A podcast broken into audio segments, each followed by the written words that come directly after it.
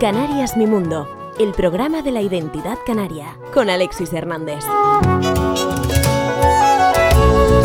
Saludos amigas y amigos, gracias por estar, acompañarme y dejarse acompañar. Bienvenidos a un nuevo programa de Canarias Mi Mundo. Hoy vamos a hablar de vestimenta tradicional y de una exposición que muestra algunas piezas claves en una costumbre que se remonta a muchos siglos atrás en las que las personas se tapaban primero por decoro y luego incluso para algo más. Salgamos de dudas, conozcamos los detalles de esta exposición con dos de sus comisarios y un invitado que llega desde la isla de La Palma. Nos vamos a la ciudad de La Laguna, nos vamos a el momento en el que nos vamos a conocer en el Museo de nos vamos a conocer en la ciudad Patrimonio de la Humanidad desde 1999 los detalles de esta exposición que, por cierto, hasta el 11 de mayo puede visitarse y además de manera gratuita. Estás escuchando Canarias Mi Mundo con Alexis Hernández.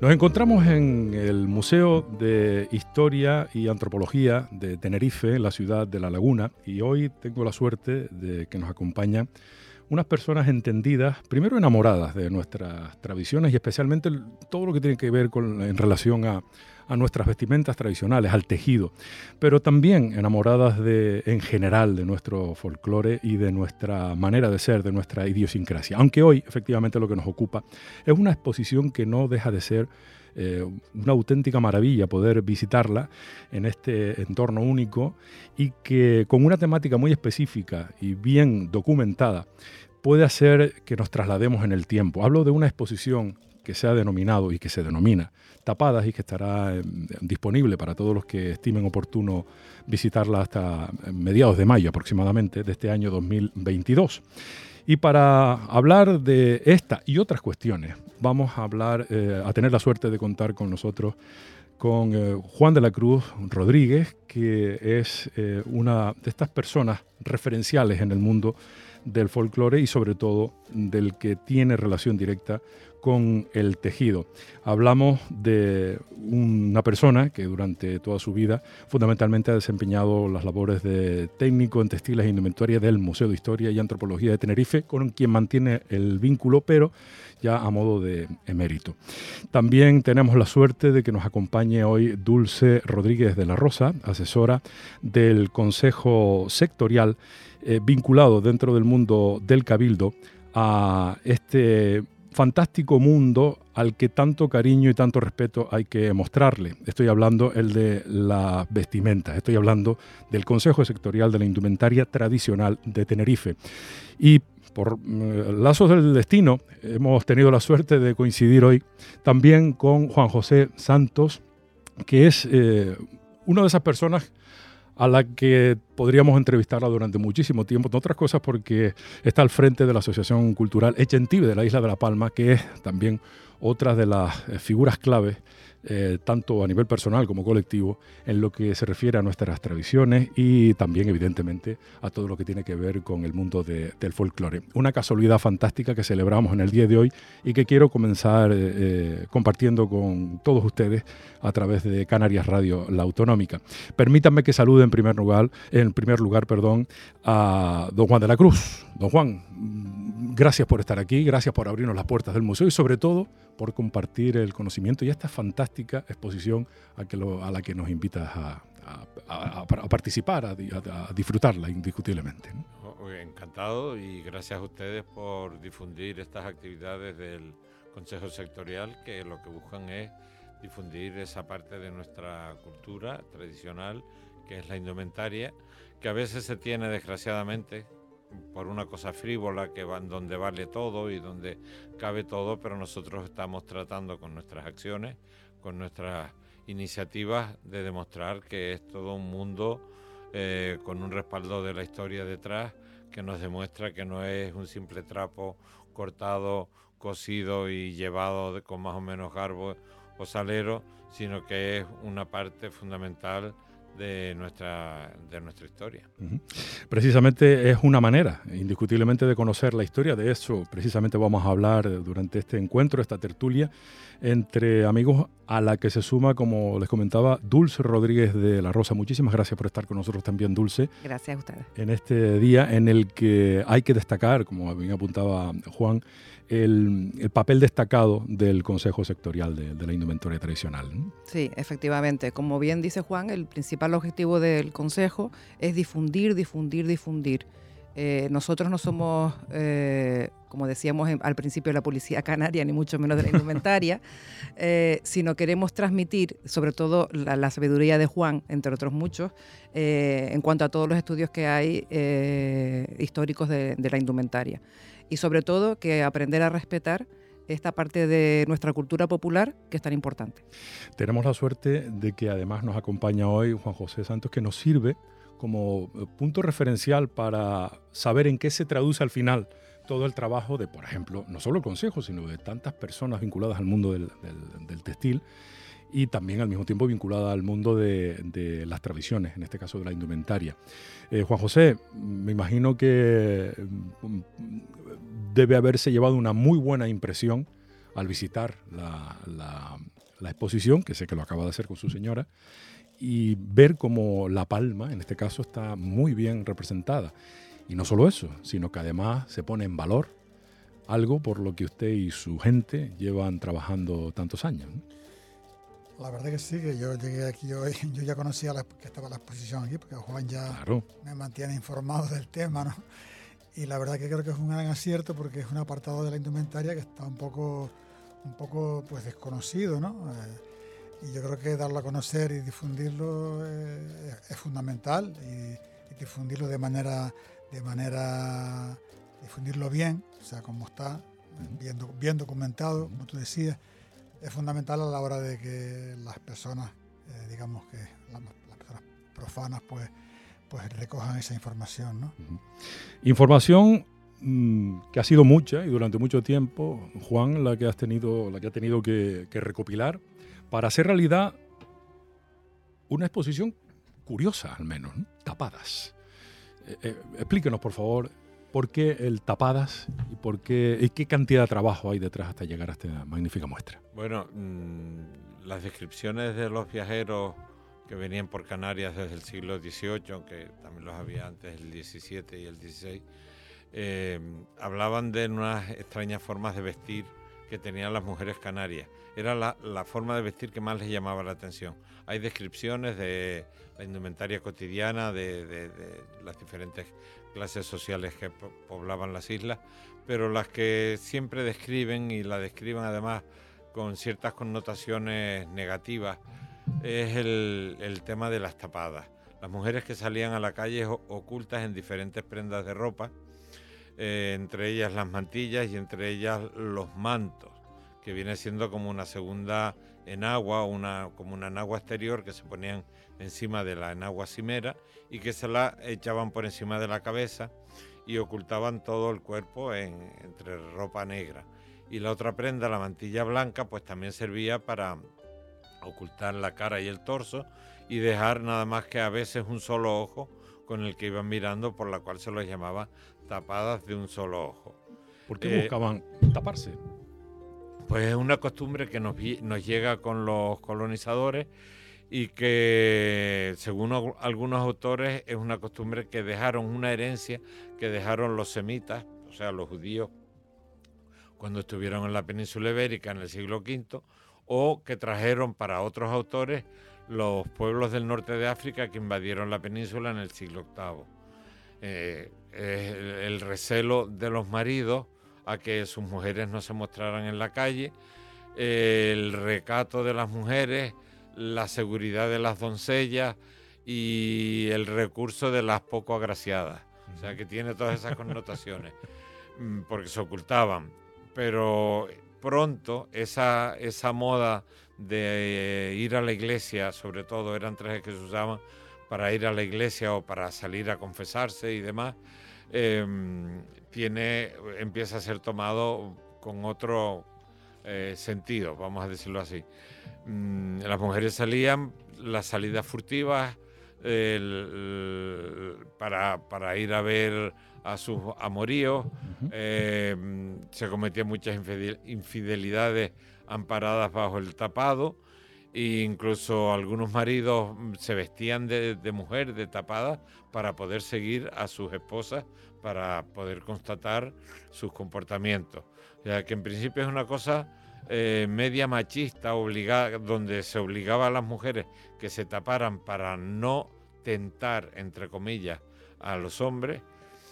Y por otro lado tiene esa otra, otra connotación de, de ocultar pues el que una señora de las clases adineradas se, se vistiera de tapada y se mezclara con el pueblo llano en, la, en las fiestas, en las fiestas populares. De otra manera no hubieran podido ir.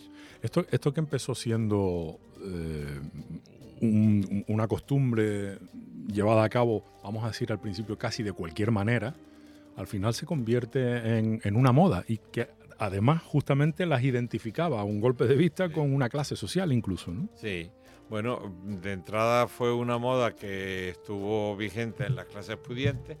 Después, como ocurre siempre, fueron imitadas por las clases menos pudientes y al final quedó fosilizada esta moda cuando ya las señoras, las, de nivel económico eh, grande, no, no dejaron de utilizar el tapado, la moda siguió fosilizada, por así decirlo, en las clases menos pudientes.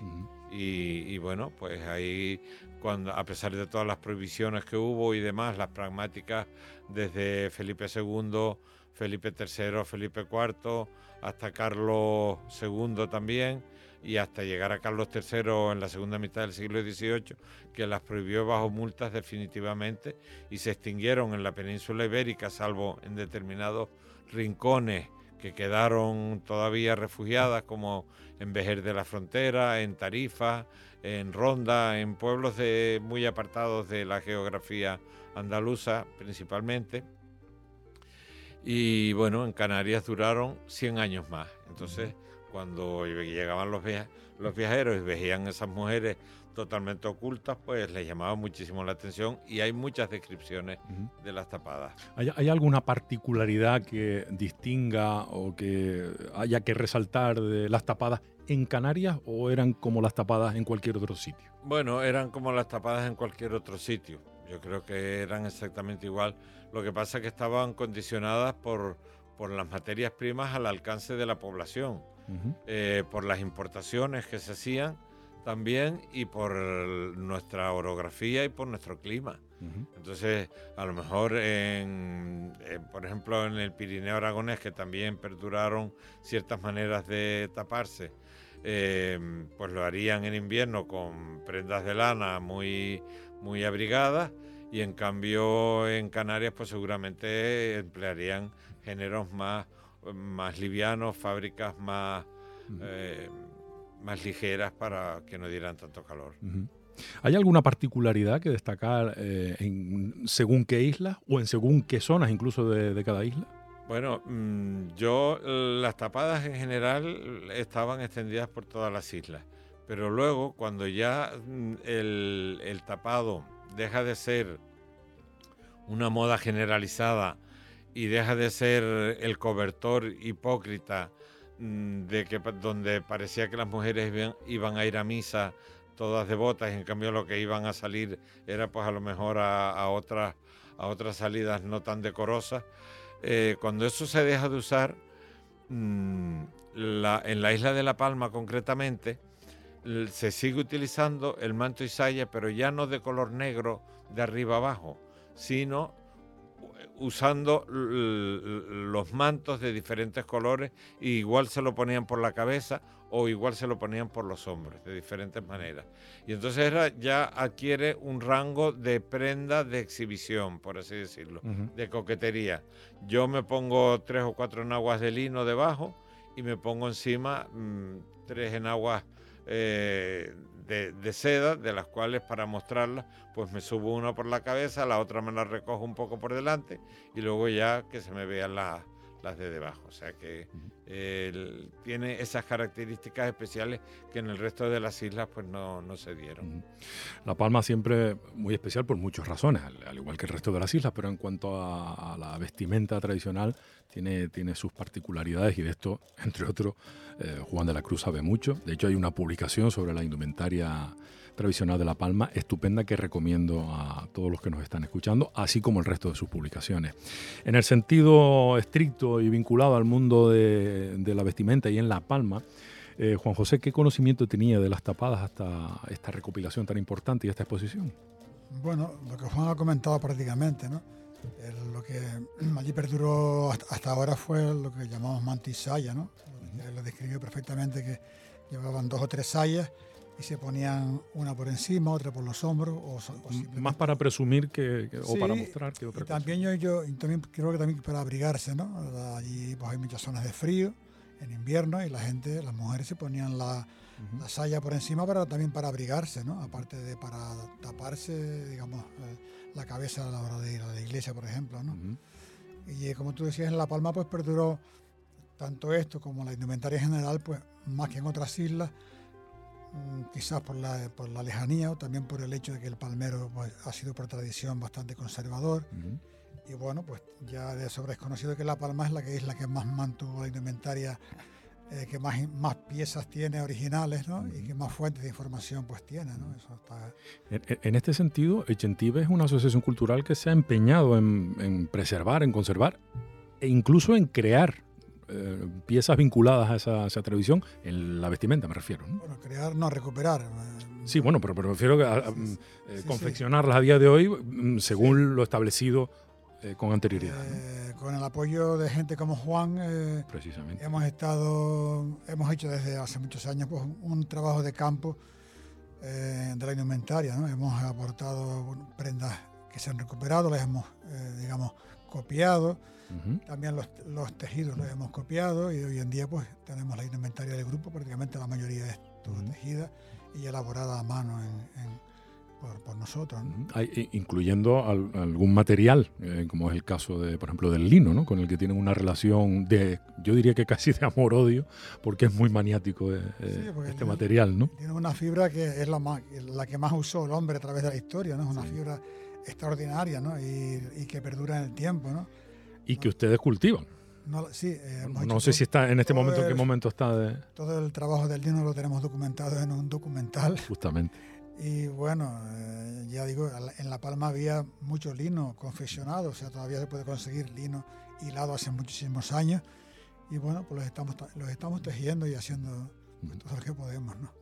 Eh, mm, Dulce, en este sentido hay, hay, hay poco margen, ¿no? Para, digamos, la improvisación y mucho más para la innovación. Digo, como comisaria, en el momento en el que decide arrancar con eh, participar en un proyecto como esta exposición de tapadas, hay poco margen para inventos. Eh, me alegro que me hagas esta pregunta. Eh, en indumentaria tradicional no puede haber inventos, porque estamos hablando de tradición, si no, no, sería tradicional, efectivamente. Se trata de reproducir y exponer las prendas y los trajes tal y como lo usaron la población. por eso se llaman trajes tradicionales. Yo tengo la suerte de, llevar muchos años al lado de Juan de la Cruz. Yo soy una eterna aprendiz, yo no tengo ningún otro título, soy aprendiz todo, todo el día aprendiendo de Juan y de personas como Juan José también. Y tengo la suerte de haberme empapado y de haberme contaminado con toda su sabiduría. ¿no? Y el trabajo ha sido muy duro. Esta, esta, exposición yo creo que Juan, yo creo que ha sido de las más duras que hemos eh, tenido en cuanto al montaje. ¿no? Mm, tanto Carlos González como, como Juan y como yo, somos tres comisarios. Eh, llevamos muchos meses, eh, a la idea la teníamos hace bastante tiempo, pero con trabajo físico pues bastantes meses, desde el año pasado. Y yo creo que, que el resultado está ahí y yo creo que, que muy digno eh, y, y, lo bueno también que hemos podido hacerla en este marco incomparable del museo y tener opción de tener piezas testigos expuestas también en, otra parte de la exposición. ¿De cuántas piezas estamos hablando, Juan? Pues estamos hablando de 13 indumentarias completas, 13 o 14, 13. 14. 14. 14, indumentarias completas y luego estamos hablando de, un, de la sala anexa donde se exhiben pues las prendas testigos que hablaba Dulce. Las prendas antiguas, un manto o, saya, porque depende de cómo se usara, podía ser hacer de manto o de saya, pues un justillo también del siglo XIX.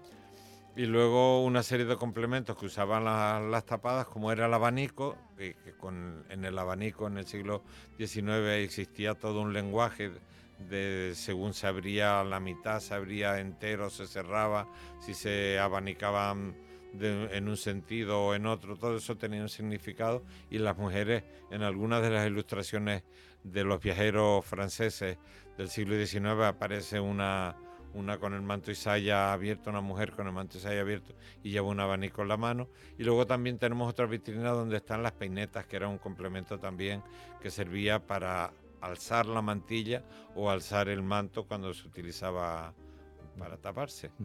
De todas maneras, yo quería mm, decir que, bueno, que estoy muy agradecido con, con los piropos que me acaban de echar tanto Juan José como Dulce, pero esto es un equipo que trabajamos conjuntamente. Yo aprendo mucho de Juan José, eh, nos comunicamos todos los hallazgos que encontramos cuando tenemos una prenda que hay que reproducir, pues porque está localizada aquí, pues hacemos venir a la costurera, a la confeccionista especialista del grupo para que tome eh, nota hasta del último centímetro, así para reproducir las prendas con, con toda honestidad y con todo criterio. Sabemos que una camisa antigua por la hechura que tiene es mucho más incómoda que una, camisa con hechura actual, pero nosotros no mm, seguimos utilizando la camisa incómoda, antigua, en lugar de, la, de unos cortes más modernos que facilitan la confección y demás, pero que no es el caso. A este respecto, ¿qué porcentaje hay de nuevas hechuras y qué porcentaje hay de piezas que podamos ver que forman parte de la exposición y que realmente tienen muchos años. Sí, bueno, hay complementos, sobre todo en las indumentarias completas que están expuestas. Lo que tienen de antiguo, casi todos son complementos, como pueden ser sombreros, como pueden ser mantoncillos o mantones, gasas, que son eh, las tocas que envuelven la cara, hay alguna antigua, una mantilla de blonda que, que tiene más de 100 años también, está puesta allí, en fin sobre todo complementos, algún jubón, alguna camisa. Desgraciadamente las prendas antiguas eh, eh, de, mujeres canarias comunes a todos los trajes, eh, desgraciadamente en el museo no, existen demasiados fondos. en este sentido, ¿cuánto tiempo se puede invertir en preparar una exposición como esta? A grandes rasgos. Mm, lo comentaba hace poco, eh, llevamos meses. Eh, primero la fase de, investigación, entre comillas, y de, y de decidir qué ponemos, qué exponemos y qué hacemos, pues Juan y yo nos metemos aquí en su oficina, en el museo, y, nos podemos haber pegado cinco o seis meses eh, intentando preparar lo que queríamos mostrar y después reunir las piezas, claro. Claro, otro trabajo importante, disponer de las piezas que exponer. Eh, y para una asociación cultural como Ecentive, eh, Juan José, ¿qué supone que se celebre o que se ponga eh, de manifiesto una exposición como esta al alcance de todo el mundo? Por cierto, mm, con entrada gratuita, hay que insistir en este aspecto. ¿Qué supone para una asociación cultural empeñada en preservar tradiciones folclóricas? vinculadas también en el caso que nos ocupa la vestimenta, que supone que se celebren exposiciones como esta.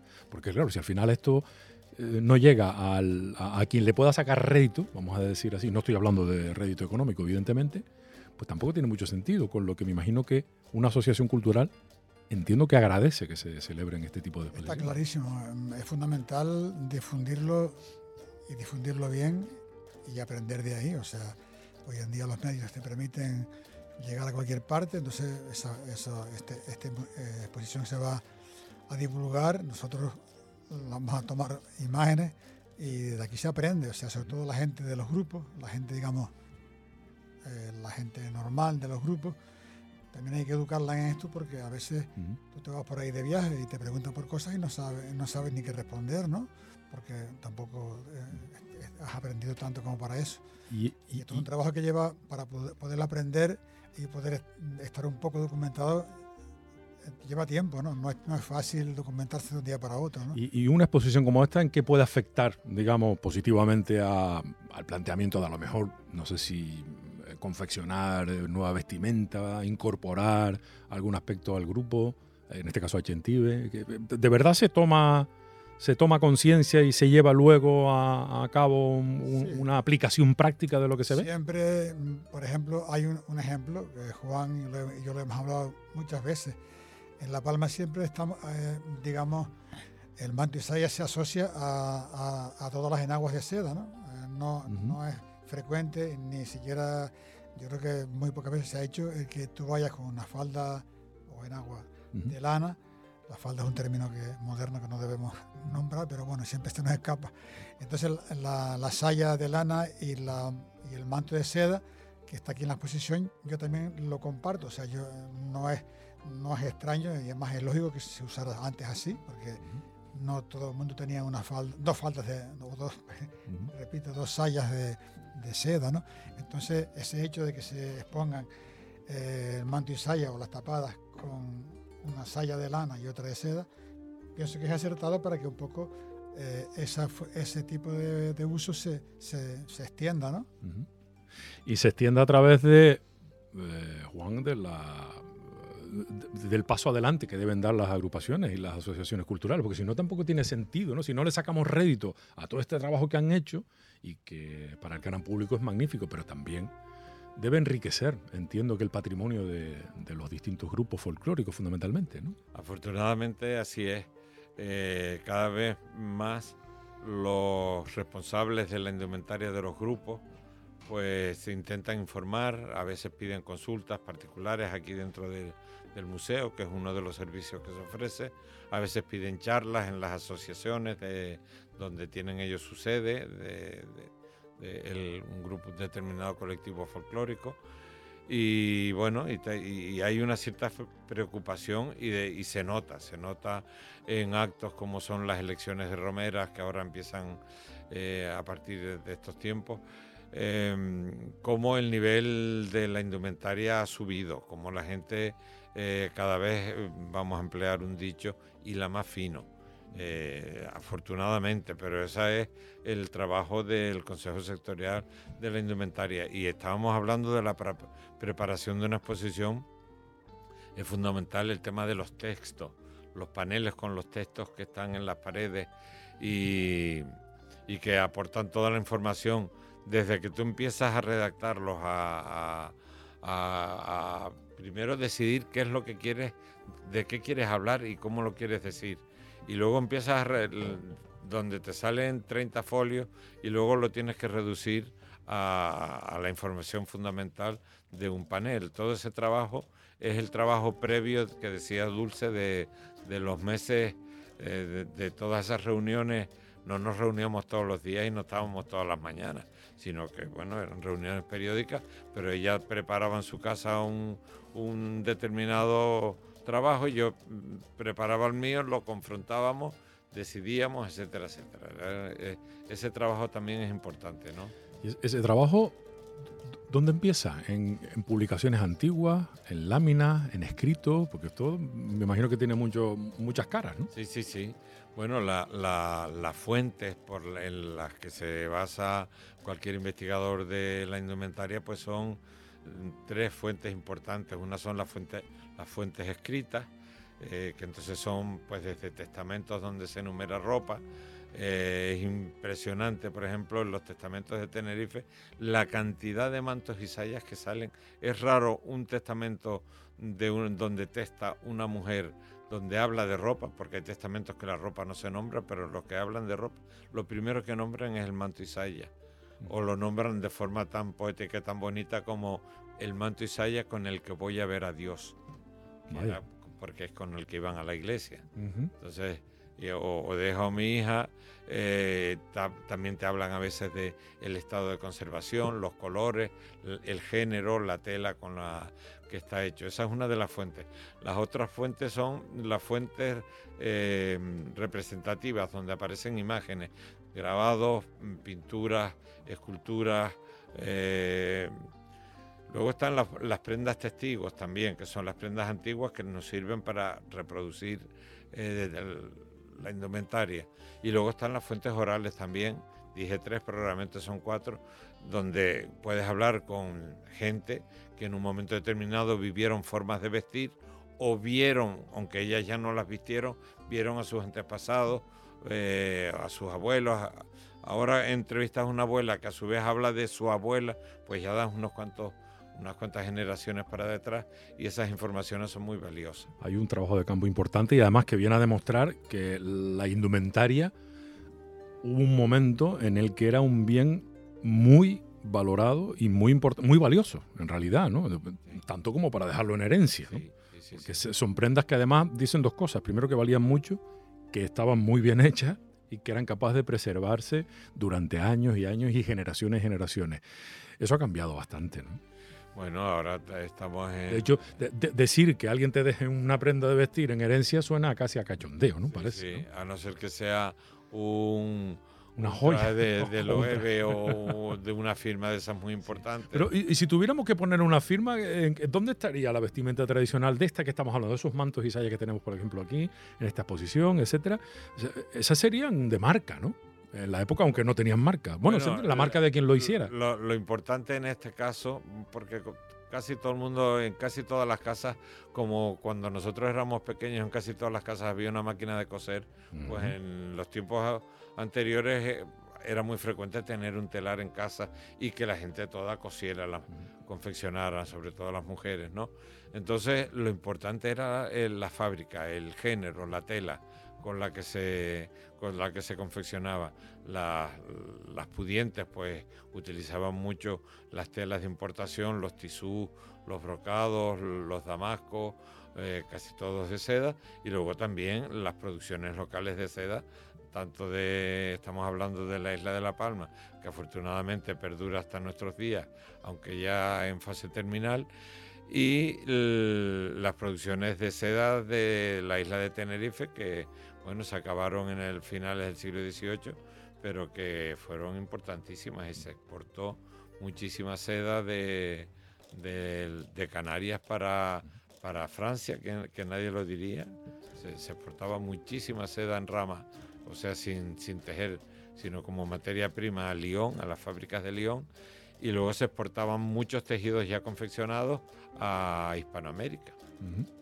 Hemos tenido una industria siempre al lado nuestro y no nos habíamos dado cuenta a lo mejor. ¿no? Bueno, no sé si estamos en condiciones de volver a exportar, pero desde luego cultura sí, eso sí que lo podemos hacer. Eh, eh, mm, Juan José, hay un empeño especial en, su persona y en el grupo, en el Gentive, en el colectivo, en la Asociación Cultural, en hacerle un especial caso a los tejidos, o sea, que no sean de cualquier manera y sobre todo a el oficio de tejer. ¿no? Eh, ¿Gozamos de buena salud o estamos, como bien apuntaba Juan, en una época en la que ya lo de los telares están... Estamos en agonía, sí.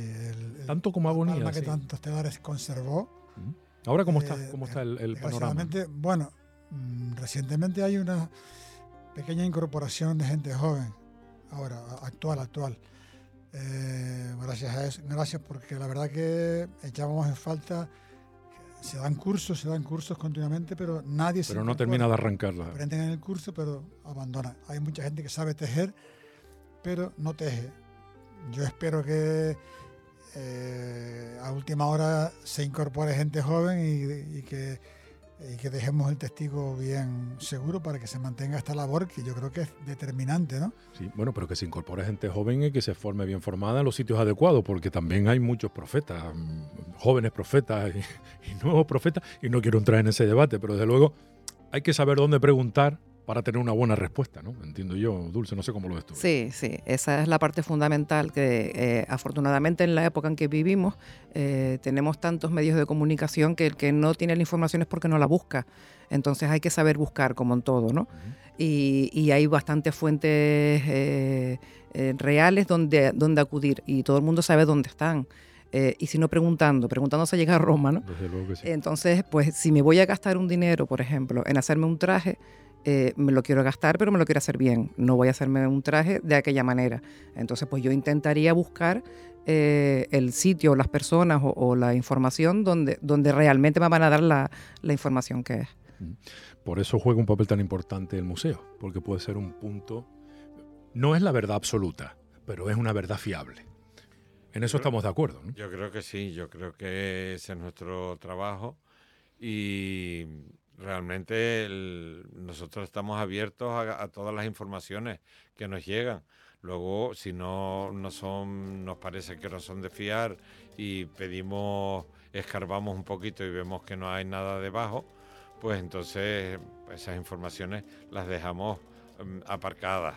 Y cuando llegue el momento de que alguien nos demuestre, mira, pues esa información que te di, aquí tienes la prenda de donde la copié o la información de donde me vino y demás, y se pues inmediatamente esa prenda se intenta reproducir y se intenta o adquirir para los fondos del museo o agraciadamente eh, tenemos muchísimas donaciones que bueno la gente ha tomado conciencia y nos llegan prendas pues interesantes, algunas antiguas del siglo XIX, la, eh, y luego muchas del siglo XX, porque también queremos, somos conscientes de que tenemos que dejar testigos de las formas de vestir actuales para las próximas generaciones. De hecho, estamos en, una sala muy especial de este museo. Eh, cuéntenos, ¿dónde estamos exactamente? Estamos en, la sala de reservas que se llama, en la sala de, de, los textiles y la indumentaria, donde hay una humedad controlada, eh, donde hay el, tema del polvo, donde eh, hay una serie de elementos que miden las constantes de, la, estancia donde estamos, donde se conservan pues eh, no solo prendas de vestir, sino también del ajuar doméstico, colchas, sábanas, indumentaria civil, indumentaria eclesiástica, trajes típicos, trajes tradicionales, etc una auténtica joya lo que tenemos en cada uno de los rinconcitos en los que podamos mirar, incluyendo unos rollos de tela, no sé si lo he dicho bien, no sé si son rollos de tela, pero bueno, desde luego son, pero muy bien conservados y que permiten llevar a cabo la ejecución de nuevas piezas, ¿no? siguiendo los patrones anteriores, antiguos, etcétera. Sí. Esos rollos tan grandes que ves es que una de las de las primeras cosas que aprendemos cuando vamos a los cursos de conservación preventiva que se llama es que las prendas cuanto menos se doblen, mejor. Con lo cual, una colcha, una sábana, lo bueno, lo suyo es ponerla enrollada en un, en un tubo que está previamente acolchado y aislado para que sea eh, libre de ácido, para que y se, enrolla la tela y luego se cubre con una tela libre de ácido también. Y entonces evitamos que tenga dobleces, que es por donde suele morir la tela. Bueno, pues que no, que esta sea una sala de reanimación y nunca de, muerte, todo lo contrario. El Consejo Sectorial efectivamente tiene un papel importante que jugar. Yo de verdad que felicito eh, al Cabildo por haber puesto los medios y después a ustedes que son parte de las personas que están haciendo porque por lo menos lo que, lo que se ofrezca tenga un mínimo de, garantía. En este sentido, Dulce han elaborado un montón de material gráfico eh, accesible para muchas personas que tiene que ver, por ejemplo, con patrones antiguos, eh, con maneras de tratar el textil, eh, con láminas reproducidas fielmente de, lo que se ha podido rescatar a lo largo de la historia, las investigaciones. es un buen punto de partida y yo creo que es un trabajo apasionante, ¿no? Descubrir cómo éramos a través de, de, la indumentaria. Y de la mm, indumentaria, este Sí, cierto. El Consejo, afortunadamente, desde que se, se empezó, hemos eh, eh, querido tener la principal labor, como dije antes, de difundir. Eh, tenemos mucho material didáctico que hemos conseguido acabar y tener ya en manos del público.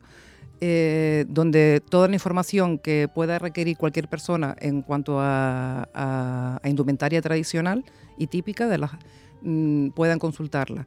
Estamos muy contentos sobre todo de, un curso autoguiado para profesores eh, que Juan y yo realizamos el año pasado y está colgado en la internet de la Consejería de Educación para toda Canarias. Eh, ese es uno de los, trabajos estrella, por así decirlo. Y después tenemos publicaciones anuales como por ejemplo el calendario. Este año es una carpeta de láminas donde se han querido reflejar todos los tipos de indumentaria, no solamente de la isla de Tenerife, sino de toda Canarias, como este año que está dedicado a las ocho islas. Lo que comentabas de la carpeta de patrones, estamos tan orgullosos de ella porque que sepamos, eh, en ninguna parte de España la indumentaria tradicional está patronada. ¿Qué me dices? Sí?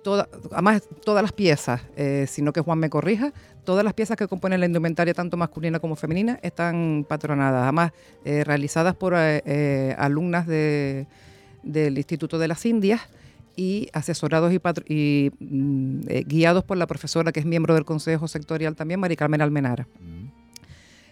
una joya. O sea que tenemos todo lo que es el patronaje que antes comentabas de que si, si me hago el traje de aquella manera, que si me invento eh, que me quede mejor al cuerpo, no. O sea, la indumentaria tradicional tiene su patronaje tradicional, con lo cual en esa carpeta pues hemos conseguido eh, agrupar todos los patrones de, de todas las piezas. Esta es una de esas formas en las que se le da un valor, que lo tiene, si lo haces de esta manera, un traje que te quieras hacer para ir, bueno, yo no sé si una romería o no, pero desde luego el que se viste mal es porque quiere. Y si conseguimos transmitir desde aquí, desde el Consejo, desde el museo y desde estos micrófonos, la idea de que lo que te pongas eh, sobre tu cuerpo tiene un valor, eh, a lo mejor no, no nos va a parecer que sea caro. Pues yo no sé ustedes lo que piensan, pero yo no creo que hayan cosas caras y baratas. Creo que cosas merecen la pena y cosas que no.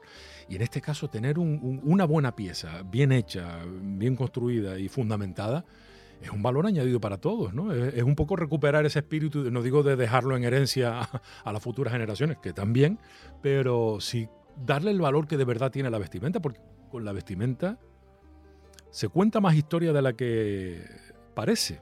Prueba de ello esta exposición de Tapada. Habla de, toda una evolución durante siglos y de, historia real. Y por eso el que se viste mal es porque quiere, ¿no?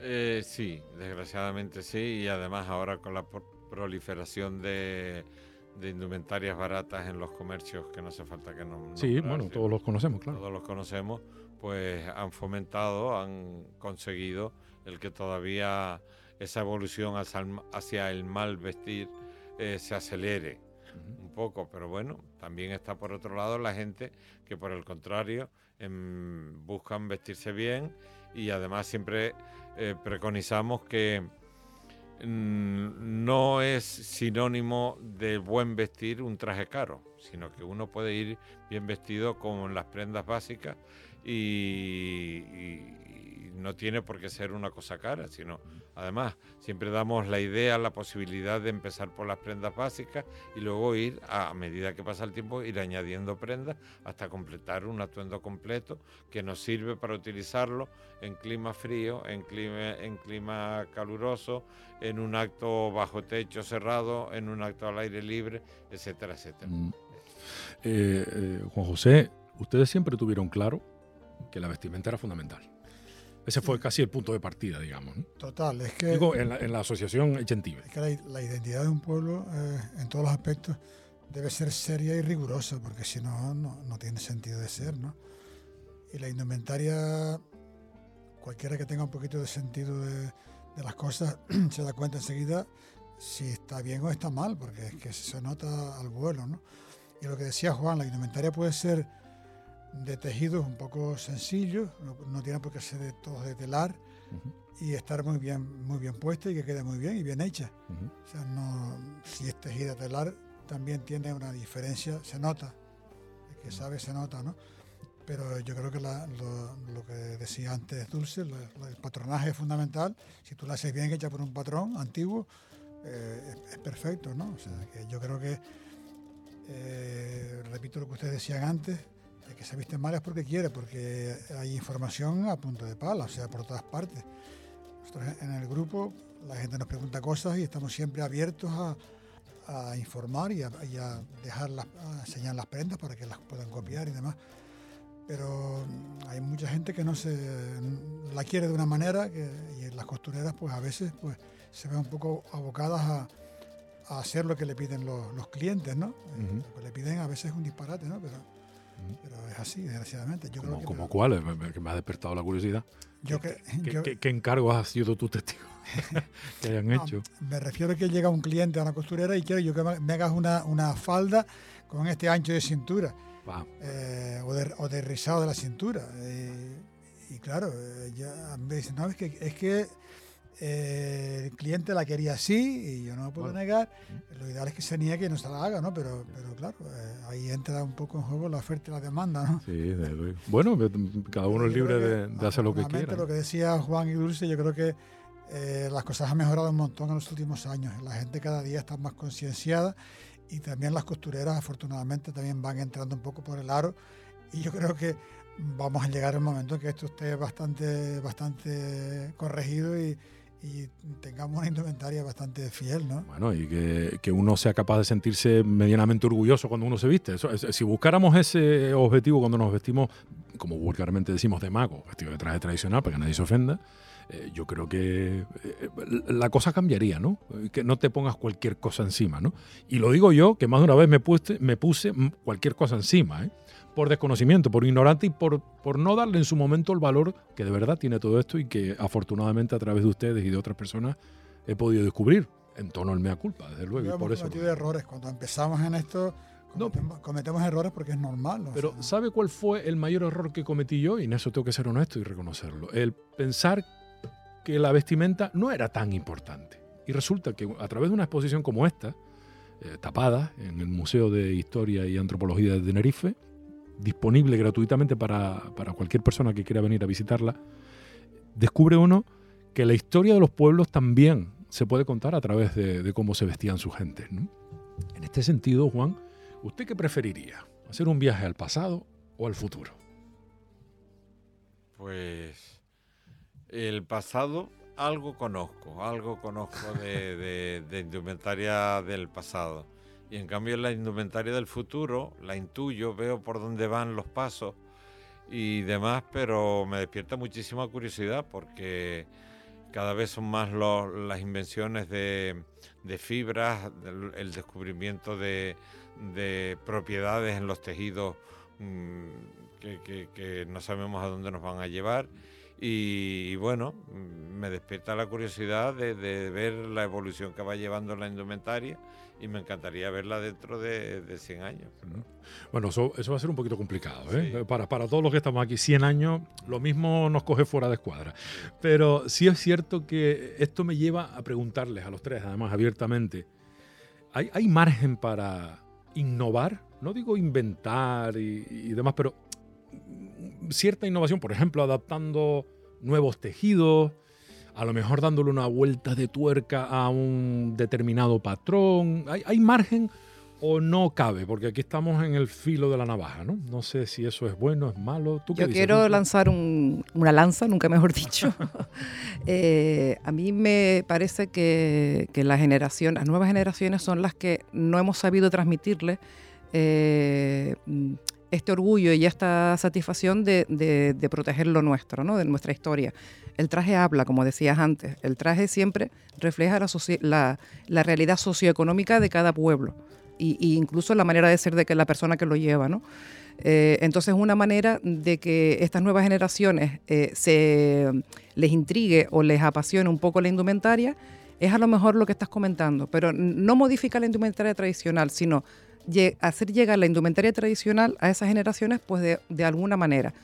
Por ejemplo, ahora que mm, desgraciadamente está tan de moda Ucrania, las famosas camisas ucranianas con sus maravillosos bordados, la gente la usa en su, en su indumentaria eh, mm, actual se ponen su camisa en, en, el día a día estamos hablando. de, hecho, la reina Leticia el otro día salió con su camisa de bordado ucraniano vestida con un, traje. Y eso, eh, voy a ser de abogado del diablo. eso no es un poco un planteamiento un poco estúpido. O sea, ir, mm, según la época me pongo una camisa verde o una roja o una azul. ya no digo en, lo, en, en la vestimenta tradicional, sino que no critico que la reina Leticia se haya puesto como si se quiere poner una falda portuguesa. Me da sí, sí, sí, sí. Pero, Pero yo me refería de, de, de, incentivar de que a lo mejor yo cojo uno de los bordados tradicionales de La Palma o de aquí el traje de, de Pico del Alto. ¿eh? Cuidado que eh, tenemos. No, pero a ver, los bordados de La Palma y, lo, y la seda ha llegado a la. A, exportar, como decía antes de Juan. Y a la moda, ahí tenemos a Gata Ruiz de la Prada, que llevó muestras de la seda, lo que pasa que no pudo seguir porque era carísimo hacer una colección con seda hecha en La Palma, pero ella sacó unas piezas, no me equivoco, ¿no, Juan José? Con seda de La Palma. Entonces, a lo mejor una manera no de innovar en lo que es la indumentaria y el patronaje tradicional, pero sí llevar guiños de la indumentaria tradicional a que el público en general le vaya cogiendo aprecio. Y a partir de ahí, pues ya a lo mejor le despertemos esa inquietud de que la gente quiera aprender un poquito. Porque en el siglo XX poco se hizo, poco se, no me gusta utilizar la palabra invento, pero poco se, se, diseñó, poco se... en este sentido. Yo creo que sí. sí se hizo, ¿no? Es que sí, además... Eh, todos somos, somos partícipes de, Lo que pasa es que no es de las modas que nos van llegando y lo, cómo va evolucionando la indumentaria, pero eh, todos hemos sido testigos de cuando las mujeres, tú a lo mejor no, pero cuando empezaron las mujeres a utilizar pantalones, yo me acuerdo que las mujeres iban todas con falda. Año 70 sería, 60, no, Antes, anterior. 60. después se generalizó la moda y ahora son más las, mujeres que van con pantalones que con, con faldas, por llamarlo así. Eh, todos hemos sido testigos de los pelos teñidos en los hombres y con peinados y con moños y con coletas y con trenzas y, y hemos sido testigos de los hombres con pendientes y hemos sido testigos de los tatuajes en los hombres y las mujeres y de que aunque haya haga un frío de, mm, fuertísimo, las mujeres van con el torso casi al aire para lucir los tatuajes. o sea que la moda no incomoda. Yo creo que, que hay, hay una evolución. Todos nos hemos vestido, tú estás vestido en este momento con una prenda de origen americano, de, de, de todos los vaqueros, fíjate tú, qué, importancia tienen en la, en la, indumentaria reciente, actual, del siglo pasado, y siguen ahí vigentes en, este siglo. ¿Y eso en el folclore tiene cabida? Yo creo, bueno, en el, eh, en el folclore también hay indumentarias de diferentes épocas. Mm, lo que pasa es que la mayoría de las investigaciones parten del siglo XVIII porque es donde hay la mayor eh, cantidad de información en cuanto a los estudios, los estudios que se puedan hacer. Pero después del siglo XVIII hay un periodo de transición donde empiezan a entrar prendas de factura diferente, modernas, telas de eh, producción industrial eh, y demás, y empieza a haber ese cambio y ya en, en pleno siglo XIX, mediados del siglo XIX y hasta principios del XX, pues ya se dan unas formas indumentarias que poco tendrían que ver con las del siglo anterior, las del 18. no tiene sentido entonces hablar de una indumentaria mm, canaria, vamos a decir, del siglo XXI. Yo eso, es mucho, no, eso es mucho título. No, porque si tuviéramos alguna peculiaridad que nos diferenciara de las formas de vestir del resto de, de nuestra nación o del resto de nuestra de Occidente, que es a donde pertenecemos, pues entonces a lo mejor era digna de destacar. Quedan a lo mejor algunas pequeñas cosas, la, el, tipo de sombreros de los hombres y las mujeres de la graciosa, eh, las gorras de tela con visera de las mujeres de Lanzarote, eh, el sombrerito pequeño que duró hasta, bueno, yo llegué a entrevistar en los años 70 todavía una anciana que llevaba el sombrerito, lo que llamamos el sombrero de maga, ese, tipo de pequeños detalles, las monteras en, en, la isla de La Palma, que duraron pues hasta casi los años 60, Juan José me habla de, de conocidos de él que, que, que, le nombraban, pues yo me acuerdo de ver a fulanito que venía con la montera todavía puesta, estoy hablando de, bueno. Bueno, de, un amigo, vamos a darlo ahí. Eh, eh, y, si trabajáramos en el diseño, bueno, si trabajáramos, me acabo de incluir como si yo supiera algo de esto. Si trabajáramos en el diseño, ¿tendría sentido o no? Digo, mm, tomo como un referente que no es poco. Eh, un Néstor de la Torre, la creación de, su, mm, de su traje típico folclórico para promocionar el folclore dentro de un espectáculo. ¿Eso, eso tendría cabida? perdona que tome la palabra de Por favor. hablar vamos a ver, lo importante es que la gente sepa lo que, lo que está vistiendo. Si tú eres honesto y realmente te inventas un traje y dices después, oye, ¿tú de qué vas vestido? Y preguntas, no, pues de nada, porque esto me lo inventé yo, me lo hice de esta manera. Pues oye, está dentro de la libertad de cada persona de elegir y demás. Lo malo es cuando inventas y luego lo pretendes vender como si fuera de verdad. está amparado por la historia o está amparado por estudios mm, de, indumentaria. Eh, eso es lo malo, eso es lo malo. Y desgraciadamente han habido casos eh, en nuestra isla notables de gente que inventa hechuras de prendas y que inventa indumentarias completas y luego las venden como indumentarias eh, tradicional, por ejemplo, que es un error decirlo. Producto de un trabajo de investigación que no ha existido. Vale.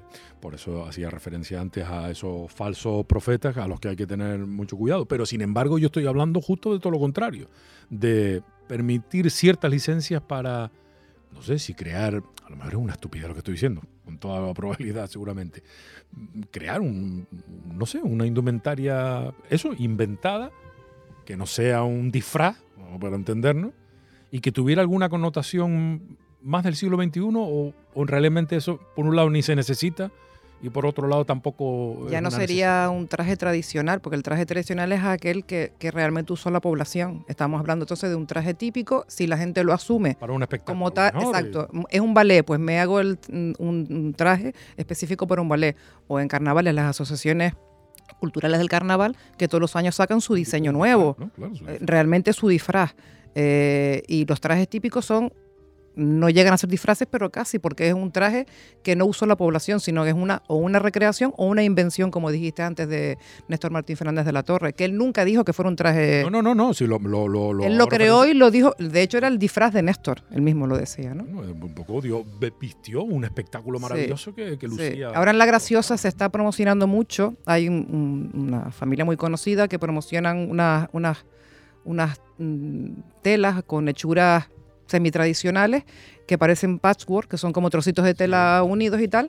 Y, la gente. Es la camisa típica o no sé Claro, pero la... camisa no es una camisa tradicional. Hay algunas que tienen formas tradicionales, pero, pero realmente es como si fuera el trabajo de manualidad de patchwork eh, unido.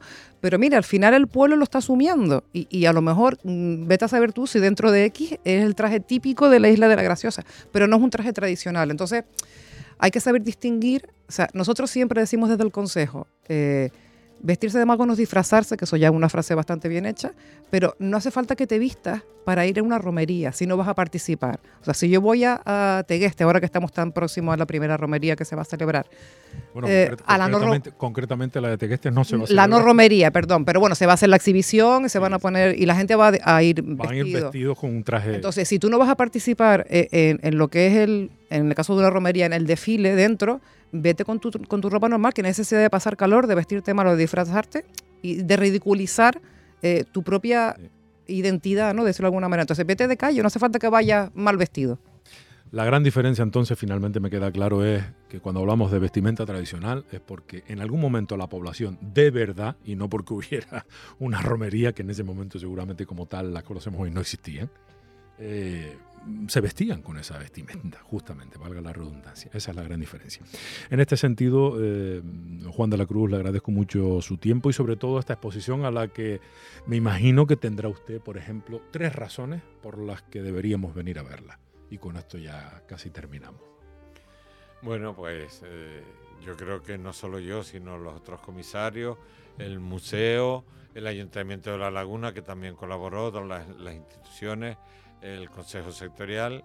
Eh, estamos orgullosos de, esta exposición, de este trabajo que al final dio como resultado la exposición. Pero las razones son, primero, pues mm, conocer parte de nuestra historia a través de la indumentaria, que me parece fundamental y me parece precioso, porque no es simplemente unos trajes expuestos en maniquíes, son unos trajes que tienen al lado unos paneles donde se da una, información muy concreta y muy interesante para cualquier persona, no solo para los estudiantes, sino para las personas mayores.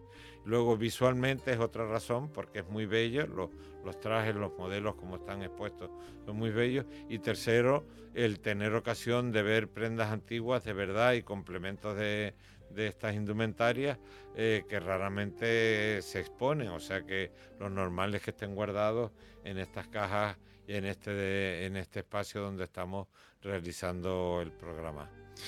Pues la entrada es gratuita, o sea que excusas no hay, como aquello que decíamos antes de que el que se viste mal es porque quiere, el que no viene a visitar esto, salvo alguna causa de fuerza mayor, es porque no quiere. Muchísimas gracias de verdad, de todo corazón, por este espacio, por este tiempo, por esta exposición y por el trabajo que lleva realizando durante tantos años. Gracias de verdad, Juan. Gracias también a Juan José Santos por la parte que le toca, por, por el trabajo magnífico que durante años lleva realizando y sigue realizando en la isla de La Palma, entre otros lugares, pero fundamentalmente desde la isla de La Palma para el resto del archipiélago y el mundo, con la Asociación Cultural Echentive, que se lo ha tomado siempre muy en serio y que todavía hoy sigue siendo un referente, cosa que aplaudimos los que estamos francamente enamorados de, de lo nuestro, de lo que fuimos y de lo que seremos en el futuro. Gracias de verdad, Juan José Santos. A ti. Y Dulce Rodríguez de la Rosa, pues qué decir, muchísimas gracias por la labor, no solo aquí en esta exposición, sino en el Consejo Sectorial que, desde luego, están para un roto y para un descosido, nunca mejor dicho. Gracias por ese trabajo, gracias por el tiempo y gracias por adelantado, por lo que sé que continuarán eh, trabajando para un futuro inmediato. Gracias, a ti y a, abrirnos las ondas para, poder llegar a cuanta más gente mejor. Ni es la primera ni será la última. Eh, gracias de verdad, muchísimas gracias. Gracias. Estás escuchando Canarias Mi Mundo con Alexis Hernández.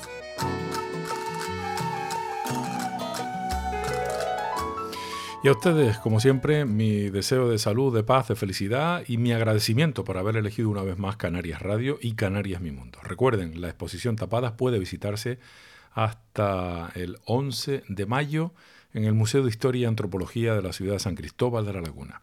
Sean felices, cuídense mucho.